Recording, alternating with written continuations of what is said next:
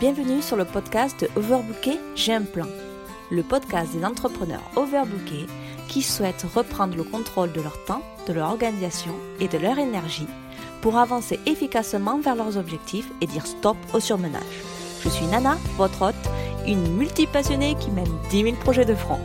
Vous retrouverez ici tous les conseils, astuces, techniques et bien d'autres choses pour que vous puissiez trouver votre rythme et avancer efficacement vers vos objectifs. Bonjour à tous et bienvenue dans ce nouvel épisode de podcast. J'espère que vous allez bien et que vous êtes déterminés à avancer pour atteindre vos objectifs. Il est dit que pour être productif, il faut avoir de bons objectifs. Mais si on ne les atteint pas, le stress et la baisse de morale qui s'ensuivent peuvent entraîner un état de procrastination ou même un arrêt complet de ces projets. Alors, dans ce 18e épisode de Overbooké J'ai un plan, je vais vous donner des conseils pour rebondir lorsque vous n'atteignez pas vos objectifs. Si vous avez écouté mes autres épisodes de, podcast, vous avez probablement remarqué que j'appuie souvent sur l'importance de définir ses objectifs.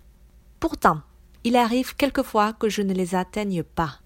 Ne pas atteindre ses objectifs peut être très décourageant et peut certainement donner envie d'abandonner. Mais vous pouvez sûrement agir pour vous assurer d'atteindre cet objectif la prochaine fois. Alors, que faire lorsque vous n'atteignez pas vos objectifs pour ne pas tomber dans la procrastination ou endommager sa confiance en soi? Voici la marche à suivre en cinq étapes très simples. Tout d'abord, se poser et prendre du recul. Personnellement, j'ai une sérieuse tendance à pousser mes limites et je peux être très dur avec moi-même si les choses ne se passent pas comme prévu. Du coup, lorsque je n'atteins pas un objectif, je redouble mes efforts et travaille encore plus dur pour y parvenir. Mes procédés de la sorte m'épuisent rapidement. Le seul remède, prendre du recul, se reposer et évaluer à nouveau son processus la situation avant de repartir pour un autre tour. Cela vous donne une chance de faire une pause, qui sera bien méritée, j'en suis sûre, et vous empêchera de continuer d'aller dans une trajectoire qui ne vous sert pas. Prendre une pause vous permet de déterminer ce que vous pouvez faire différemment. La deuxième étape, revoir le processus accompli. Une fois que vous avez pris le recul nécessaire, vous pouvez reprendre la situation, voir ce qui s'est passé et donc revoir votre processus. Si vous n'avez pas atteint votre objectif, il y a fort à parier que ce n'est pas un problème d'objectif, mais davantage la construction d'un plan d'action et ou l'élaboration du processus. Il est donc temps de regarder tout cela avec lucidité et esprit critique afin de ne pas refaire les mêmes erreurs. Quelquefois, dans le cœur de l'action, vous pouvez dévier votre trajectoire sans même vous en rendre compte. Prenez le temps d'analyser votre parcours et cherchez la faille dans le plan. L'endroit où les choses ont un peu déraillé à cause de cela. Soyez aussi honnête, aussi précis que possible pendant cette partie, car cette information va certainement vous aider pour votre développement personnel. Comme le dit Denis Wetley, il n'y a pas de faute ou d'échec, seulement des leçons. Nous arrivons donc à la troisième étape. Réajuster sa stratégie et ou ses attentes. Il est maintenant temps de revoir votre stratégie et vos attentes pour atteindre cet objectif. Peut-être qu'il y avait une excellente opportunité que vous pensiez parfaite pour vous. Vous avez essayé, mais cela n'a pas fonctionné. Ça peut être difficile d'accepter que vous n'ayez pas réussi dès le, premier essai. Mais cela ne veut pas dire que vous ne pouvez pas recommencer. Ou peut-être même prendre un autre chemin qui vous mènera à un résultat similaire. Chaque fois que je travaille vers un objectif lié à mon business et que j'échoue, je prends le temps de me demander si cet objectif est vraiment important pour moi. Est-ce qu'il m'aide dans l'accomplissement de mes objectifs à long terme? Si oui, alors je lui donne une autre chance. Sinon, je retiens la leçon apprise et je passe au projet suivant. N'ayez pas peur d'abandonner un objectif à court terme si vous décidez qu'il n'est pas vraiment important pour vous. Mais n'hésitez pas non plus à réessayer s'il n'est pas atteint la première fois. Maintenant, la quatrième étape. Cultiver sa motivation et retrouver son pourquoi. L'échec n'est jamais facile à accepter. Cela ne fait aucun doute. Et même si vous avez échoué à un objectif qui est très important pour vous et que vous voulez le poursuivre, il est possible que votre motivation ait diminué et que vous vous sentiez un peu découragé. Il est donc temps, pour commencer, de vous rappeler pourquoi vous vous êtes fixé ce fantastique objectif.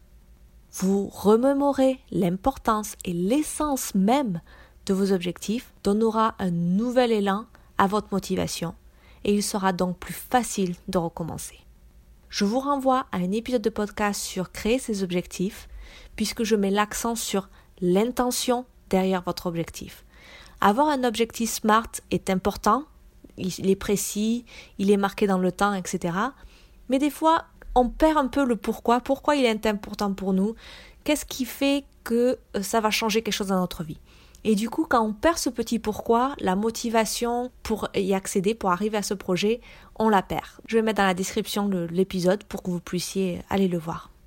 Et donc maintenant, la cinquième et dernière étape, faire différemment. Maintenant que vous avez pris le temps de comprendre ce qui n'a pas fonctionné lorsque vous poursuivez votre objectif, vous savez quoi éviter la prochaine fois. Qu'à l'aborder de la même manière que vous l'avez fait précédemment n'entraînera pas un résultat différent. Il est donc temps de repasser à l'action. Cette fois, vous avez plus de chances d'atteindre cet objectif car vous avez appris de vos erreurs et êtes prêt à l'aborder sous un nouvel angle. Voilà pour le processus, ces cinq petites étapes. Vraiment, la première qui est de prendre le temps est très très importante.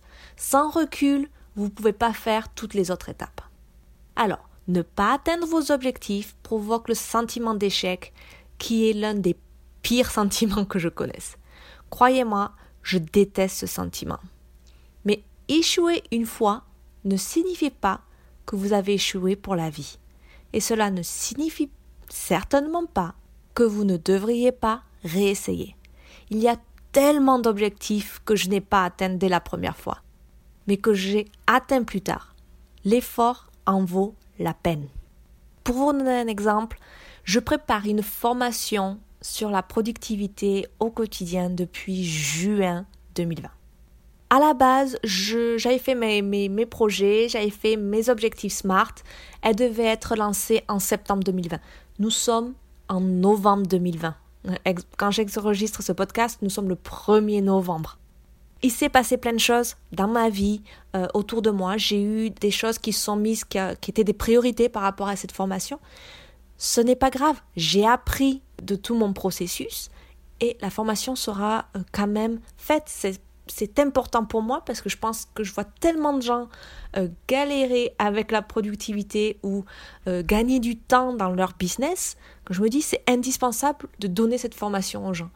Donc voilà, c'est une priorité, ça prend du temps, mais ça va se faire. Et je n'abandonnerai pas ce projet-là car il est important pour moi et je pense qu'il peut être important pour beaucoup de monde. C'est ça que je veux dire. Donc L'effort en vaut vraiment la peine. Quand vous vous butez, que vous n'y arrivez pas, arrêtez-vous, prenez du recul et faites ces cinq étapes que je viens de vous décrire. Vous verrez que échouer n'est pas un état négatif, mais un état d'apprentissage. Alors et vous, que faites-vous lorsque vous n'atteindez pas vos objectifs?